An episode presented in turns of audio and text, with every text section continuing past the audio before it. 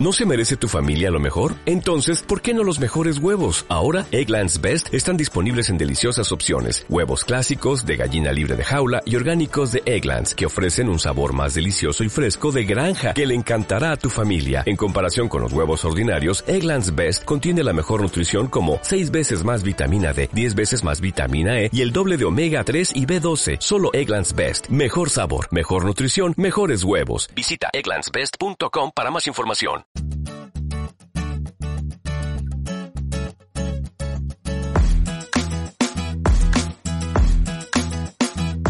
Bienvenido al episodio número 13 de Pasando la Cuarentena, el podcast de los cuarentenarios.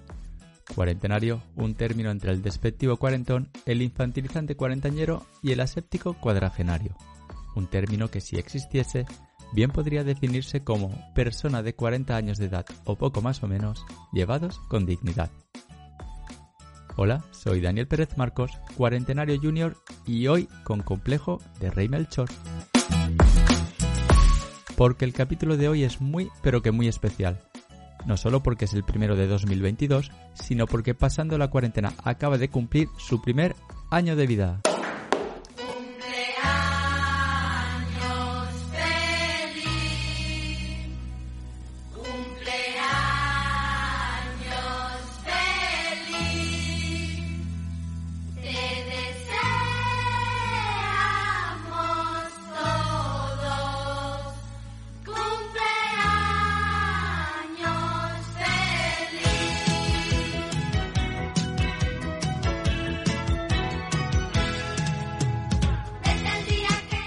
Iba a decir a mí en septiembre de 2020, en plena pandemia, que iba a sacar mi propio podcast en el que iba a tener unas charlas tan amistosas con viejos amigos, que iba a aprender tantas cosas de ellos, además de compartir mis propias experiencias y reflexiones en voz alta, con menos pudor del que pensaba.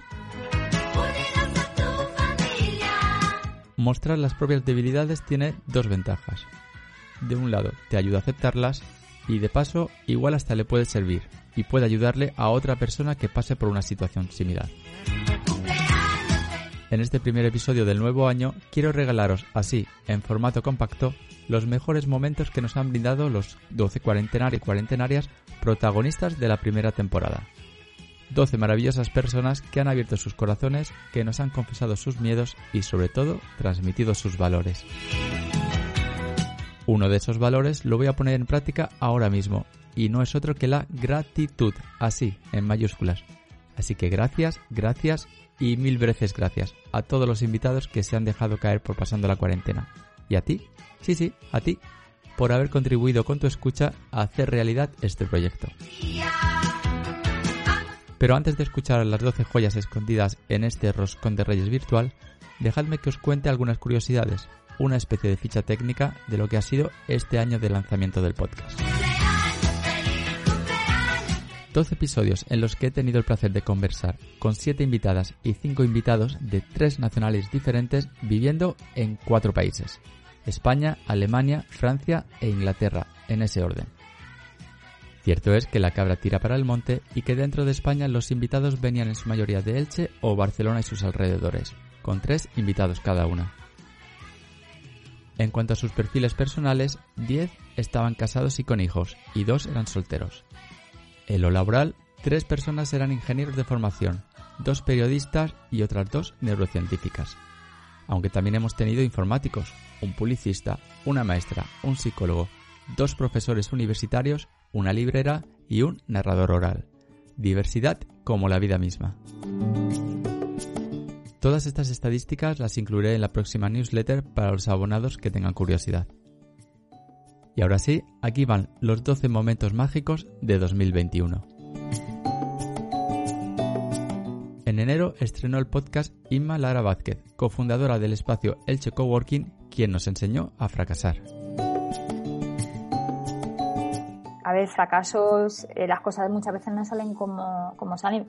Tú me preguntaste el otro día cómo te presento como empresaria. Yo no me considero una empresaria mm. porque soy muy mala empresaria. No he sabido gestionar mis empresas de forma eficiente, ¿no? Una empresa se monta para ganar dinero. Yo ese concepto de ganar dinero era eh, cómo voy a cobrar a la gente por ayudarle. O sea, yo para mí lo que hago con mis clientes es ayudarles. Entonces, es decir, ¿cómo les voy a cobrar Entonces, a mí me ha supuesto situaciones bastante críticas económicamente y renunciar y, y, y desestabilizar también mi familia, ¿no? A, nivel económico. Entonces, para mí eso ha sido un fracaso. Pero ese fracaso me ha permitido aprender muchas cosas y darme cuenta de, de dónde estoy. Cuando empezamos la pandemia, a mí se me cayeron mis dos negocios de repente. O sea, hicieron... Y dije, ostras, y, y por no saber gestionar bien mi empresa, pues yo siempre lo decía, digo, podría estar nadando en dinero y me estoy ahogando muchas veces. Entonces, eso es, por ejemplo, un fracaso, pero no un fracaso, yo no lo considero un fracaso, el fracaso como una palabra negativa, todo lo contrario. Y luego me ha permitido también eh, dedicarme a un negocio que no existía. Por ejemplo, yo llevo comunicación digital, un negocio que, que, reciente, que me toca evangelizar a los clientes qué es la comunicación digital, porque tienes que estar presente. Eh, mucha gente me dice, ¿qué te pasas el día sentada en el ordenador? O sea, sentarte delante de un ordenador es trabajar. yo me dedico muchas no sé, entonces, eh, claro, es educar a tus clientes, educar a la gente, educar qué es, qué, cuál es mi negocio, cuál es mi, mi profesión, en qué te puedo ayudar. Bueno, a mí, fracaso lo, me refiero a aprendizajes, ¿vale? No como negativo. Esa connotación negativa, negativa que tenemos, que por ejemplo en Estados Unidos no existe. En Estados Unidos, cuando alguien dice, ah, pues yo tengo un negocio fracasado, o sea, lo ven como una persona que sabe adaptarse a los cambios aquí, es como sí, fracasado un negocio, ya no vales para nada. En el segundo episodio, José Ramón Metzinger nos contó su secreto para llegar a la vejez con la suficiente salud como para disfrutarla. Lo del, deporte es un, punto interesante porque, sí, es algo que yo sí que sí que he entendido que es, muy importante la salud. ¿Vale? Este año también lo hemos visto todos y, y, es más fácil hablar de ello, el concepto salud en, en general, pero, pero para mí sí que sí que era importante por eso, por el simple hecho de ver eso, cómo mis padres realmente tenían una cierta edad en la que estaban demasiado están, han estado demasiado cascados para la edad que tenían. Eh, y eso, que ves, que empiezas a ver a, a, a, otras personas en la misma edad que están a lo mejor mucho mejor. Entonces dices, ostras, eh, ¿vale la pena llegar a esa edad tan cascado o no? Y entonces, pues eso sí que, sí que entonces sí que he tomado más, más importancia, mucha más importancia de eso, de transmitir eso. Es decir, no es cuestión de llegar, sino de llegar bien y llegar muy bien, porque no es lo mismo. ¿vale? Que después, hacia el final, se vuelve a torcer, pues lo hemos estado viendo también con, con, con, los bisabuelos, ¿no? Porque es algo que también mis críos no, es algo que yo no, no conocía así, de conocer tanto a mis bisabuelos. Y es algo que sí que he notado en mis, en mis hijos que, que, que han conocido a cuatro de los ocho bisabuelos. No está mal. Y todavía tienen a una bisabuela. O sea, en los últimos años se ha reducido drásticamente el tema, pero como mínimo ellos tienen muchos recuerdos activos de, de, de como mínimo lo de la parte alemana de sus bisabuelos, ¿no? Cosas con ellos, de haber hablado con ellos, de haber visto cosas con ellos. Y eso es algo que, que, yo, por ejemplo, no conocía, de eso que dices, pues, pues sí, exacto. O sea, se puede llegar tan lejos y, y eso sí que es algo que me gustaría enseñarles y, que, que y transmitir. Marzo vino de la mano de Vanessa Fernández, una gran defensora de pasar tiempo en familia en la que está incluida su inseparable Ulises. No, la verdad es que tampoco soy mucho de miedos, ¿eh? Te iba a decir. Quizás soy una inconsciente positiva. La kamikaze de la vida. No, bueno, es que, hombre, a ver, los, miedos, los miedos es algo, o sea, es algo que llevamos dentro, ¿no? O sea, lo que te dirá, no tengo miedo a nada, pues entonces soy una loca. pues, pues simplemente me lo tendría que mirar. Pero sí que creo que, que, bueno, que tampoco los miedos tienen que bloquear, como digamos, lo que puedas hacer o no. O sea, miedos de que pase algo malo están continuamente a tu alrededor, con lo cual tampoco puedes vivir con ese miedo. Eh, bueno, pues pasará lo que tenga que pasar, tampoco puedes evitarlo. Mira, mi abuela decía mucho, no te preocupes por los problemas que no puedes solucionar. Yo era lo que decía, bueno, igual sí que los puedo solucionar. Me decía, no, hay problemas que no vas a poder solucionar. Y eso es algo que ahora cuando piensas dices, pues sí, es verdad, hay problemas que no tienen solución. Lo que hay que aprender es a, A torearlos o a vivir con ellos. Sí, bueno, entonces por eso quizás eso a veces en los momentos esos que tenemos bueno no los aprovechamos y entonces cuando llega la parte de crisis, entonces descubrimos de, ay, mira, si es que claro, hubiera entonces, bueno, yo creo que incluso ahora es lo que decimos que harán. Ahora mismo en los momentos de crisis, pues eso, hay que sentirse en cierta manera afortunado. En abril, Mateo Martini, doctor en psicología y profesor investigador en la Imperial College de Londres, nos quitaba el miedo a acudir al psicólogo. Hay un libro que se llama The, Happiness Trap. Y, todavía tengo que leerlo, pero más o menos va del hecho de que, de que la, o sea, los sentimientos negativos son normales, ¿no? y, claro que podemos, claro que podemos disfrutar y tenemos que disfrutar de los momentos de aquí y, ahora, ¿no? De vivir el momento. Pero también es normal, no hay nada de, excepcional en a veces estar eh, deprimidos, estar, estar tristes, ¿sabes? De, de, incluir también las emociones negativas, porque, estoy de acuerdo. porque no, no, es fácil nuestra, nuestra condición, ¿no? Así que sí, no sé si alguien está, no, nos escuchará y está, está, pensando de ir a un psicólogo, lo que, que le puedo decir, no, no, que no te quedes con, con el primero o la primera si, no, si sientes que no va. Y que no tiene nada de malo ir a, un psicólogo. No, absolutamente. Absolutamente no tiene nada de malo. Eh, mejor es, es, un paso que, que te muestra que, que, estás haciendo algo para, para ti mismo. Así que es quererse, ¿no? Ir a psicólogo es quererse. Mayo nos sorprendió en la librería, buceando entre corales de saber y entretenimiento de la mano de Silvia Montesinos. Em, y, en la gente joven se nota. Eh, yo en la librería ahora veo grupos de 6, 7 chavalines de 18, 16, que no todos compran, pero a lo mejor vienen 6 o 7 y dos o tres compran.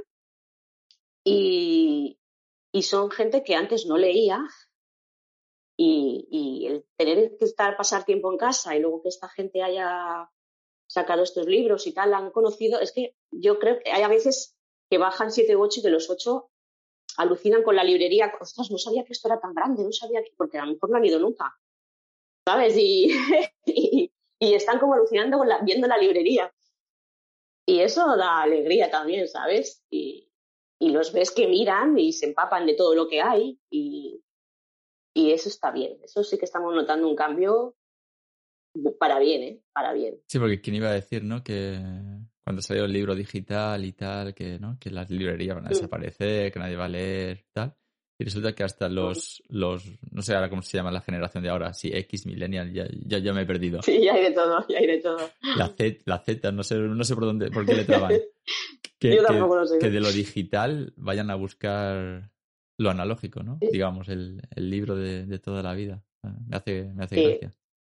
La verdad es que se está, se ha notado y además el otro día justo en la radio lo escuché de, desde la pandemia aquí, eh, había una estadística que eran que de, de 10 personas, 6 que antes no leían o prácticamente no leían, se habían volcado a la, a la lectura.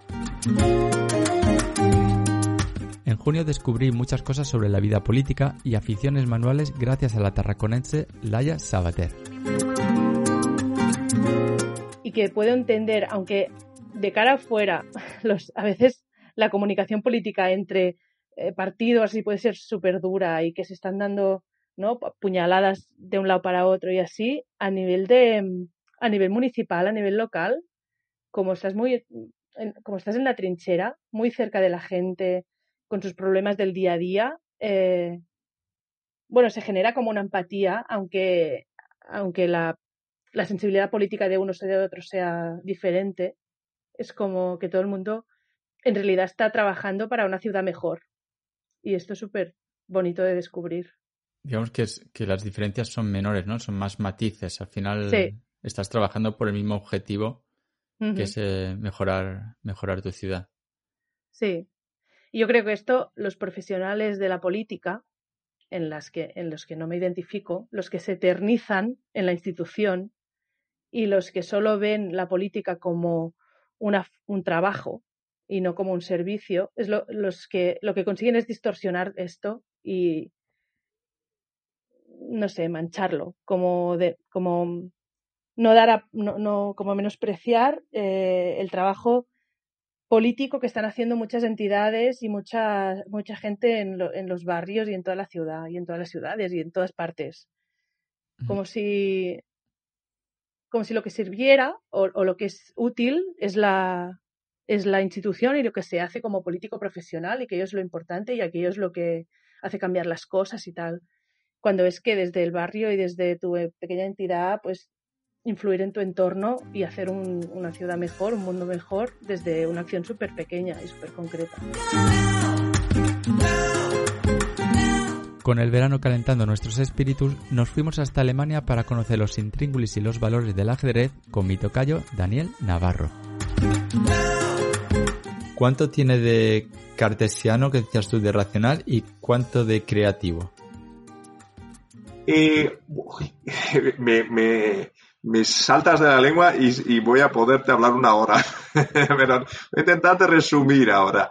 El, el, clasifiquemos una partida en tres, eh, en tres etapas, lo que es la apertura, que es un poquito la estructura que pones para la lucha, el medio juego, que es eh, la lucha abierta, y el final, que son los tres gatos que quedan al final y tienes que ir eh, terminando la partida. Eso sí, si no ha acabado la partida antes de una sorpresa de, un jaque mate ¿no? Pero digámoslo así, una partida que, que se pueda extender tiene esas tres, eh, esas tres eh, secciones, digamos así. Entonces, en la partida, en, la apertura y a un nivel ya medio, eh, tiene mucho de, digámoslo así, sí que hay ideas, pero se extiende mucho el aprenderse las estructuras de memoria.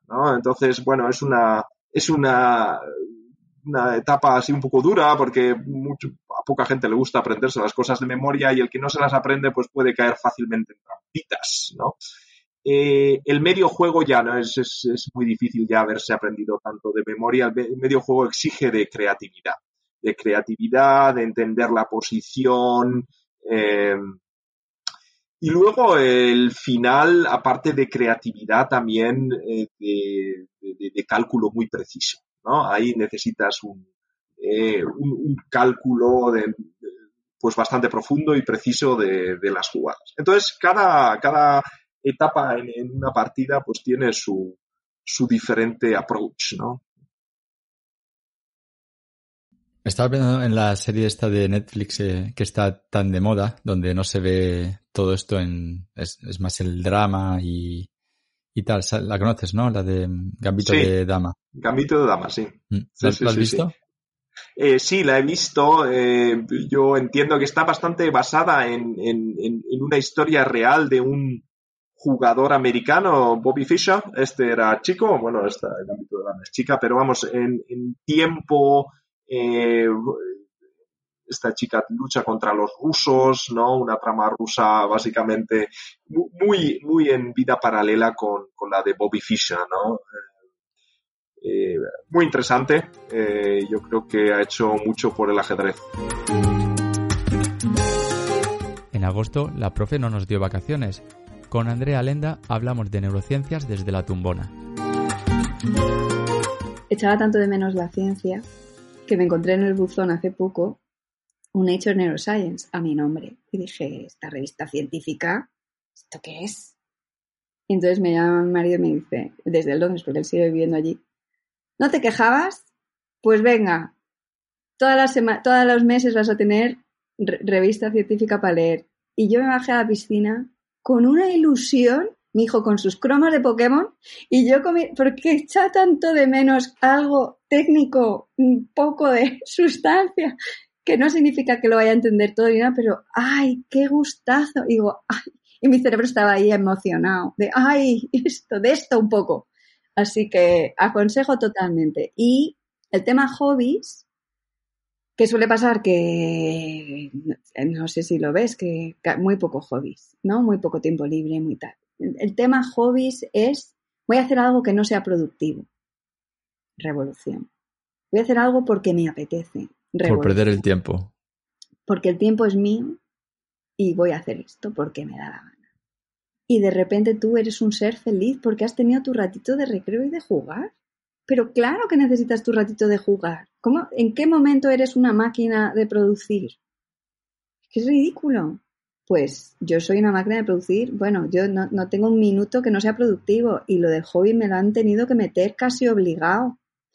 Casi sin masticar. ¡Hobby! Y ha sido muy guay. O sea, todas mis decisiones han sido un poco maravilla. Ha habido alguien por detrás que me ha empujado, pero por mí mismo no lo haces, por ti piensas que es un lujo. Pues estás ahí como el hámster en la, en la, en la rueda que gira, gira, gira y, y no sabes ni lo que pasa a tu alrededor a veces. Ni lo que te está pasando a ti a veces. Total, total. Entonces eh, es fundamental para ser un, un ser equilibrado descansar y tener hobbies y tener inquietudes, porque además luego tienes tiempo libre y no sabes qué hacer con él. ¿Qué hago? No sé. ¿Qué hacía, qué hacía cuando no tenía niños? Claro, dices tú, pero que me quejaba de que no tenía tiempo. Digo, Dios mío. La vuelta al cole vino de la mano de José Molina, quien nos trajo de vuelta a la Tierra con su visión práctica de la vida. Y ahora que estamos hablando de, de cosas de cuando éramos jóvenes, ¿hay alguna cosa que te que hubieras hecho, o sea, mirando, o que no hubieras hecho, mirando para atrás? De mi vida. Sí. Sí, claro, se lo hubiese cambiado todo, básicamente, ¿no? Pero eso lo piensas un momento y otro momento eh, dices qué sentido tendría, ¿no? Porque, bueno, es un poco recurrente este tema, pero es que al final eres lo que eres por lo que has vivido. Por una parte, mejor malo conocido que bueno por conocer, y por otra, creo que es difícil, incluso volviendo al pasado, cambiar lo que ya has hecho, sobre todo en gente con mi carácter, que somos conservadores, ¿no? De alguna manera. Es decir, no soy alguien innovador y seguramente tendería a hacer lo mismo, aunque fuese de manera eh, sin querer, ¿no? Sí que es verdad que hay épocas que sí que lo hubiese deseado con más fuerza, cuando el momento en que a lo mejor pensaba que no me iba bien, como decía, pues cuando al final de mis 20 años estaba un poco perdido sobre qué hacer en el futuro y tal, pero luego las cosas pues han ido surgiendo y se han encarrilado y, y ahora mismo no puedo, no tengo motivo de queja alguno, francamente, ¿no? Creo que me va razonablemente bien. Y eso creo que llegar a ese punto, pues también es un éxito, aunque no es que lo haya trabajado yo en, de alguna manera muy concreta, ¿no? Pero, hombre, sí, me hubiese gustado hacer otras cosas, porque al final yo, por ejemplo, pues me dedico un poco, soy de esta gente que sigue el camino, no sigue el cauce sin más. Dejas que las cosas fluyan y acabo donde acabo sin haberlo premeditado en exceso, ¿no? Simplemente tomas un poco de dirección en cada momento, pero no soy alguien que ha hecho grandes planes y lo ya ya he conseguido realizarlos, por así decirlo. O sea, no, pero al final me va bien.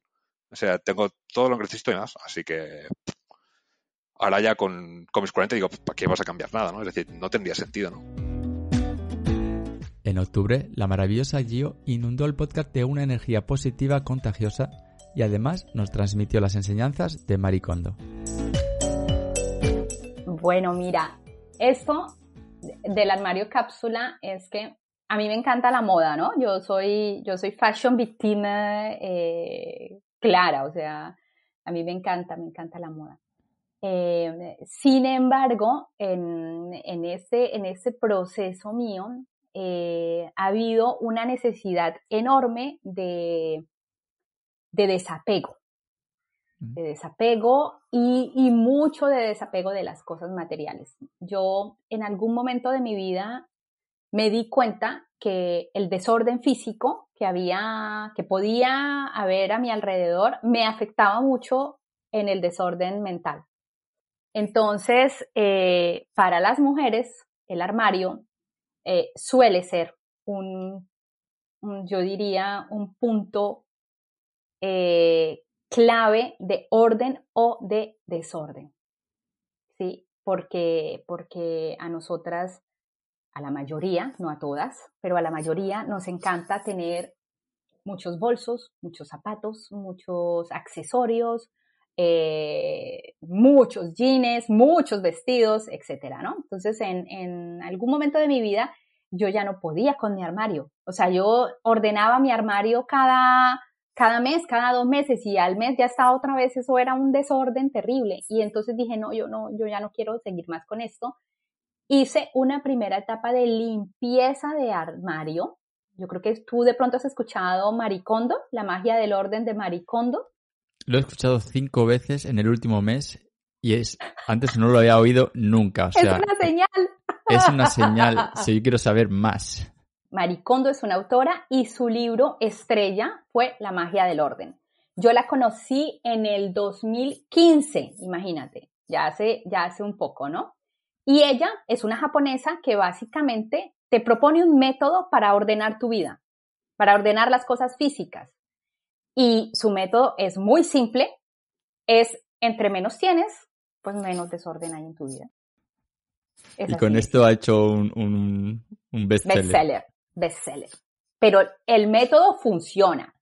Y como te decía, ordenar tu vida exterior hace que haya, uno, que haya un orden interno. Noviembre fue un mes de cuento. Mariano Martínez nos inició en el fabuloso mundo de la narración oral y la vida de artista. Todas las historias las puedo resumir o trabajar como un cuento, desde el Quijote hasta el Lazarillo, todas, absolutamente todas. Este año he trabajado mucho el de Camerón, porque era muy interesante decirle a los chavales que en 1348 un escritor, Boccaccio, decidió confinar a siete chicas jóvenes y tres chicos jóvenes porque había una pandemia que venía de Asia y que falleció el 40% de la población de Europa. Esto es verídico. Claro, eso es verídico, esa parte es verídica todo. Entonces los alumnos alucinaban, ¿no? Tenía a lo mejor 100 alumnos delante y les decía, a ver, levanta la mano tú. Ese es el único que ha muerto en la pandemia que tenemos hoy en día. Levantar la mano las cuatro primeras filas de 10 alumnos. Todos vosotros muertos si hubierais vivido en 1348. Entonces, para los adolescentes, el tema de la muerte es como algo muy lejano, muy, muy lejano.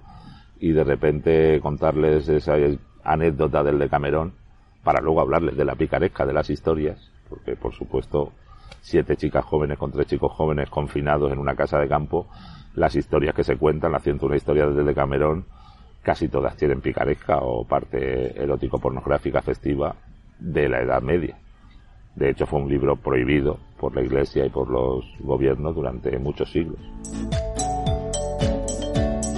Y concluyendo el 2021, el pasado mes de diciembre, Rocío, del podcast La Canastilla de Mamá, compartía con nosotros su visión sobre la educación infantil.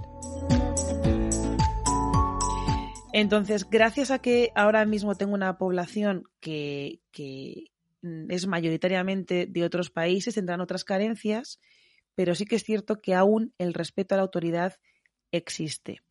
He estado en otros colegios donde ese respeto a la autoridad no estaba tan presente. Hablamos em, del respeto de los niños o de los padres también. Ambos. Es decir, si saben los niños que los padres no tienen un respeto a tu autoridad, se acaba la fiesta. El niño no va a tener ningún tipo de respeto hacia ti. Total, que al final pero se convierte en una espiral complicada. Em, bueno, pues por eso a lo mejor la relación entre padres y profesores debe ser siempre lo más cordial posible. ¿Que hay discrepancias? Fantástico. Fantástico porque en esa discrepancia podemos encontrar un punto en común que gracias a la reflexión va a ayudar a que ese niño, a que esa niña mejore siempre y cuando ambas partes estén abiertas a la mejora, porque nadie es perfecto. Puede que yo haya metido la pata en algo, bueno, vamos a hablarlo. Y lo siento y a tirar, o a la inversa. Que, que, que hay que buscar lo mejor para ese niño. Y lo mejor para ese niño es que tanto escuela como familia vayan de la mano. Y hay que trabajar por eso. Eh, muy, muy, muy de colaboración y de hacer red unos con otros. Y esa red hace que también luego haya un aprendizaje. Y, y eso, ayudarnos unos a otros. Al final yo creo que es el mayor aprendizaje que también podemos llevar como personas, ayudarnos unos a otros, colaborar, red, tribu, hermandad. Un poco así lo veo.